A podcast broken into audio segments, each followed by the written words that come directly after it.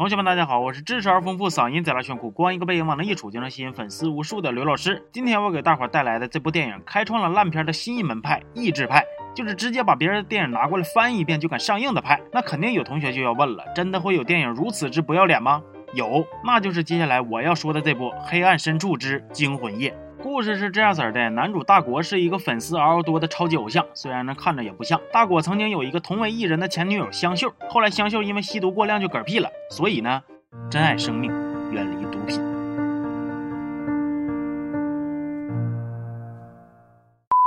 但是最近大果的生活出现了点瑕疵，香秀的微博突然更新了，而且发的还是他俩当年的亲密照。这件事分分钟就上了热搜，给大果急的呀，跟热锅上的屎壳郎似的，摇哪乱窜呢。经纪人告诉大果说呀，他决定要办一场记者发布会，让大果赶紧在发布会之前去找一个贼拉牛逼的危机公关专家永强。于是大果就驱车出发，他是从南开到北，从白开到黑，膀胱都要让尿给憋分叉了，才开到永强他家。哎呦我去了，一个公关专家，整的跟个算命大师似的，还住深山老林里去了。你也不想信号不好啊！到地儿之后，永强就跟大果说：“你要是想让我救你，你就得一五一十的赶紧把事情经过、起因、结果、管兴趣爱好、人生理想、生辰八字、星座、血型啥的都跟我交代了。”大果一瞅说：“你这、你这、你这不还是算命的吗？”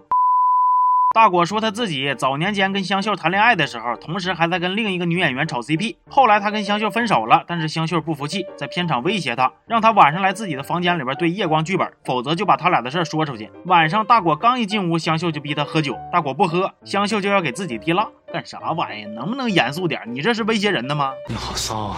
香秀把大果给灌醉了，拍了几张看起来不亲不密的亲密照之后，勒索大果两百万，两百万，两百万呐！这得购买多少根蜡烛啊？大果听完嘣儿都没打，第二天就把钱送过去了。删了照片之后，也没咋为难香秀，毕竟爱过。结果当晚香秀就因为毒品注射过量嗝屁了。所以说，珍爱生命，远离滴蜡。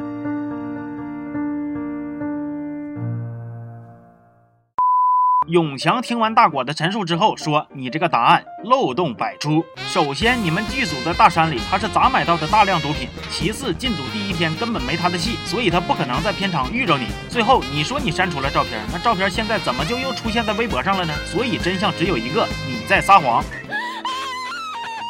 与此同时，香秀微博又更新了，这条微博牵出了另一个女孩小萌。小萌是几年前在山上意外坠崖去世的，但是也有人说这不是意外，因为小萌相机的内存卡不知道为啥就消失了。而且她坠崖的那天，大果跟香秀正好也在那座山上。大果一瞅形势不对了，兜不住了，于是他终于说了实话。其实大果一直都没把香秀当成过女朋友，他们只是单纯的炮兵怕把标兵碰的关系。后来大果玩腻了，就想把香秀给甩了。呸！不得好死！那香秀肯定不干呢，就约大果在山上谈判。刚好小萌路过拍风景的时候给撞见了。香秀以为小萌拍着他们了，就去抢相机。撕巴的过程中，香秀就把小萌给推下山了。大果要报警叫救护车，香秀不让，说这么老高摔下去，那绝对是凉到透了，透到碎了，碎到累了。完了还逼着大果偷走小萌的相机内存卡。再然后俩人就分了手。但是没想到后来警察居然真的根据线索找香秀问话。香秀虽然没承认，但是却重新回来威胁大果要钱吸毒。永强听完大果的陈述之后后说：“你这个答案漏洞百出。首先，如果你说的是真的，那香秀和小萌的死就都与你无关。那为什么有人要闹这么一出搞垮你？只有香秀最亲的家人才有可能知道你和他的关系，然后误以为是你害死香秀，在找你报仇。可是香秀在还没出生的时候，父母就离婚了，根本没人管他，所以真相就只有一个：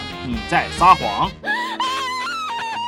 知道事情无法隐瞒的大果终于说出了真相。原来香秀在害死小萌之后，总是会产生各种可怕的幻觉，是吃不好也睡不好。终于他承受不住，打算去自首，还要跟警察说是大果把小萌推下去的，拉大果给他陪葬。大果非常害怕，于是就用毒品杀死了小萌。永强听完大果的陈述之后说：“你这个答案漏洞百出。首先，小萌不是被香秀杀死的，而是被你杀死的。香秀找你也不是为了威胁你，而是想要劝你去自首。最后，我并不是啥狗屁危机公关专家，我就是。”小萌的男朋友，所以真相只有一个，你在撒谎。给我闭起。